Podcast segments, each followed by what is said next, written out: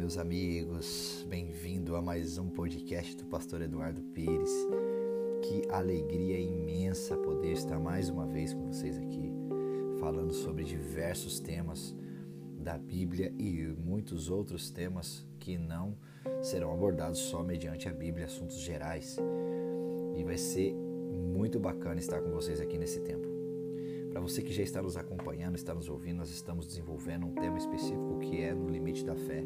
E hoje é a parte 3 desta série, que serão só três pontos mesmo, mas outros assuntos irão ser desenvolvidos aqui. Eu quero que você esteja ligado, acompanhando, esteja atento a cada informação, a cada postagem. Nos siga também nas páginas do Instagram, que é muito fácil de nos achar.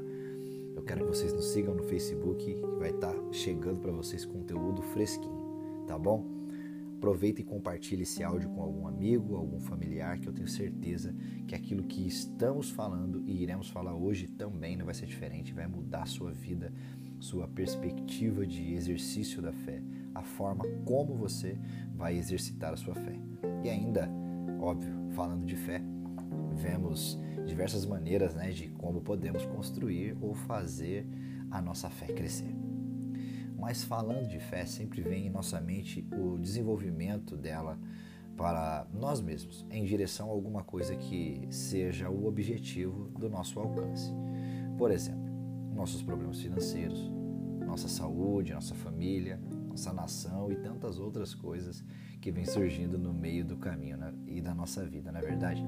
Bom, mas quero aqui é, apresentar uma forma como Cristo deseja nos ver em relação a, nossa, a esse tema, a nossa fé. Estamos falando sobre é, um limite das nossas fé, da nossa fé. Porém, Jesus deseja nos levar muito além desses limites da nossa fé, dos limites da fé humana e limitada. Bom, é, se desenvolvermos a fé do jeito certo, eu tenho certeza que alcançaremos os lugares que normalmente não conseguimos por nossas limitações pessoais e próprias. Cristo quer ver em nós um tipo de fé. E vamos falar um pouco sobre essa, esse tipo de fé hoje. Eu quero que você esteja bem atento, bem focado sobre isso, para você colocar isso em prática, desenvolver o exercício disso. Bom, a primeira fé que eu quero falar aqui hoje é a fé que é uma fé abstrata. E a fé é abstrata. Nós não vemos, mas pode ser realizada, porque Jesus pode vê-la. E por que, que ele pode vê-la? Porque ele é o autor e consumador da nossa fé. Hebreus 12 e 2 vai nos dizer isso. Vai dizer que o texto diz a seguinte, a seguinte colocação: olhando para Jesus, o autor e consumador da fé, o qual, pelo gozo que lhe estava proposto, suportou a cruz, desprezando a afronta, e assentou-se à destra do trono de Deus. Bom, vamos extrair alguns pontos aqui deste versículo nesse primeiro tópico. Ponto A, né, que é a parte A do versículo, que diz: olhando para Jesus, o autor e consumador da nossa fé. Jesus nos ajudará até o final, já que é isso que a palavra consumador significa. Contanto que mantenhamos o nosso olhar nele e no que ele fez na cruz. Ou seja, ele é a fonte, a cruz é o meio. então entenda, o texto na parte A está dizendo que ele é o consumador, quer dizer que ele vai nos ajudar até o fim. É uma promessa que ele está cumprindo e vai continuar e permanecer cumprindo até o fim. Se mantermos o nosso olhar nele. E aí precisamos entender que ele é a fonte e a cruz é o meio, ok? A parte B do versículo vai é, ainda nos ensinar assim que para que o homem fosse redimido, a cruz foi necessária, ok? Pelo gozo que lhe foi proposto, suportou a cruz, desprezando a afronta. Parte B do versículo. Está dizendo que para que o homem fosse redimido, a cruz foi necessária. E a parte C do versículo, que é assentou-se à destra de Deus. O fato de ele estar assentado refere-se à sua obra na cruz, que é uma obra concluída.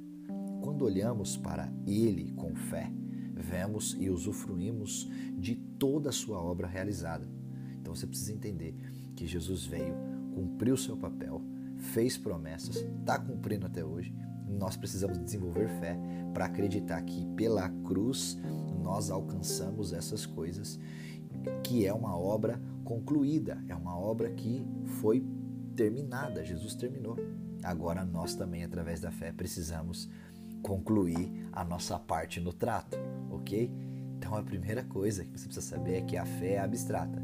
Nós não vemos, mas pode ser realizado, porque Jesus fez a parte dele. Mas se crermos nele, através dele, por meio da cruz, poderemos também realizar muitas coisas. A segunda coisa que eu vejo como importante para rompermos os limites da nossa fé e o que ele deseja ver em nós, que tipo de fé é essa? Ele deseja ver é, a nossa fé, a forma como ele deseja, pois sem fé é impossível agradar a Deus. Hebreus 11, 6 vai dizer isso. Ora, sem fé é impossível agradar-lhe, porque é necessário que aquele que se aproxima de Deus creia que ele existe e que ele é o galardoador dos que o buscam. Então, uma das comprovações de que você tem fé em Deus é que você busca Ele. Bom, já está clareando um pouco a nossa mente aí sobre a fé que o nosso Senhor deseja ver em nós, não é, não é verdade? Eu tenho certeza que está clareando um pouco. Sabemos que agora precisamos agradar a Deus com a nossa fé nele, no Filho e no Espírito. Nós precisamos demonstrar essa fé como obediência à Sua palavra e mandamento. A nossa fé em Deus cresce à medida que nos relacionamos com Ele. Então, a fé que Ele quer ver em nós é aquela que gera relacionamento com Ele. Quando eu creio, eu me relaciono. Cara, você, você não se relaciona para crer. Você crê, você desenvolve fé, sabe que Ele existe, então você se relaciona com Ele.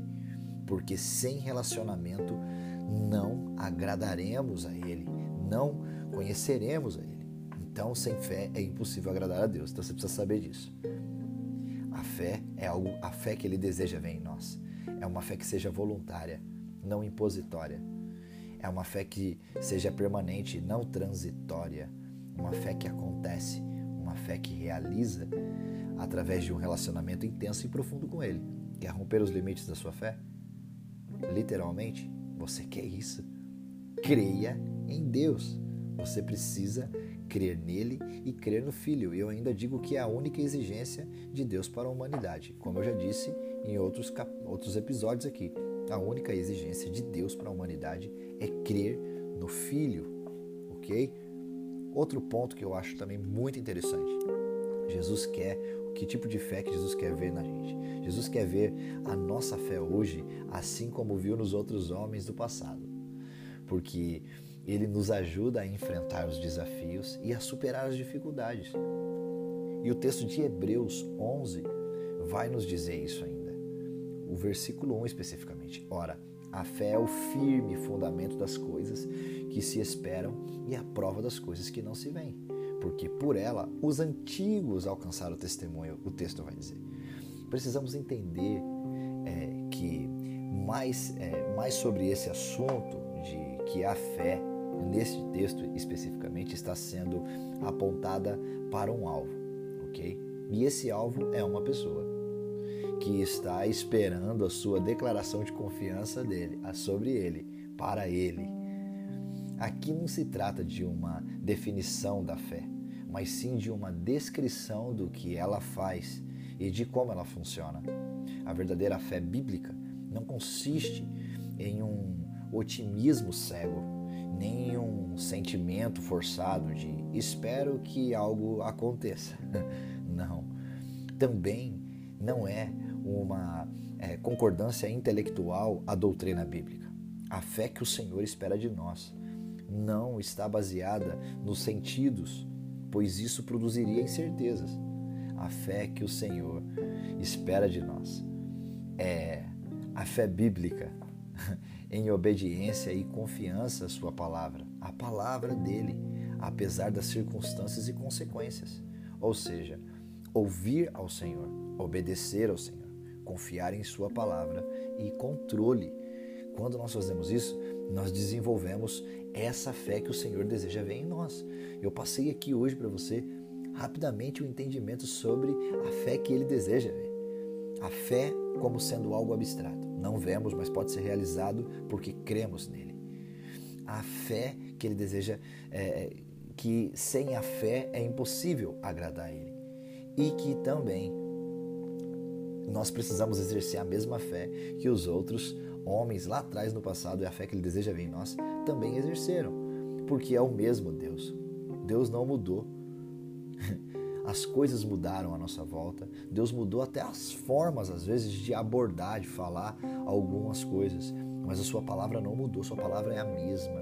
E precisamos crer e confiar, assim como a sua palavra é viva e eficaz, e acreditamos na sua palavra, também precisamos crer nele, como ele sendo verdade para nós. E ele é verdade, ele é real.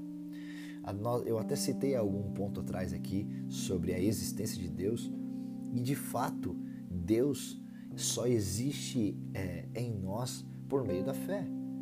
Nós só é, poderemos falar que até cremos em Deus, mas a fé é algo que nos livra da dúvida e da incredulidade.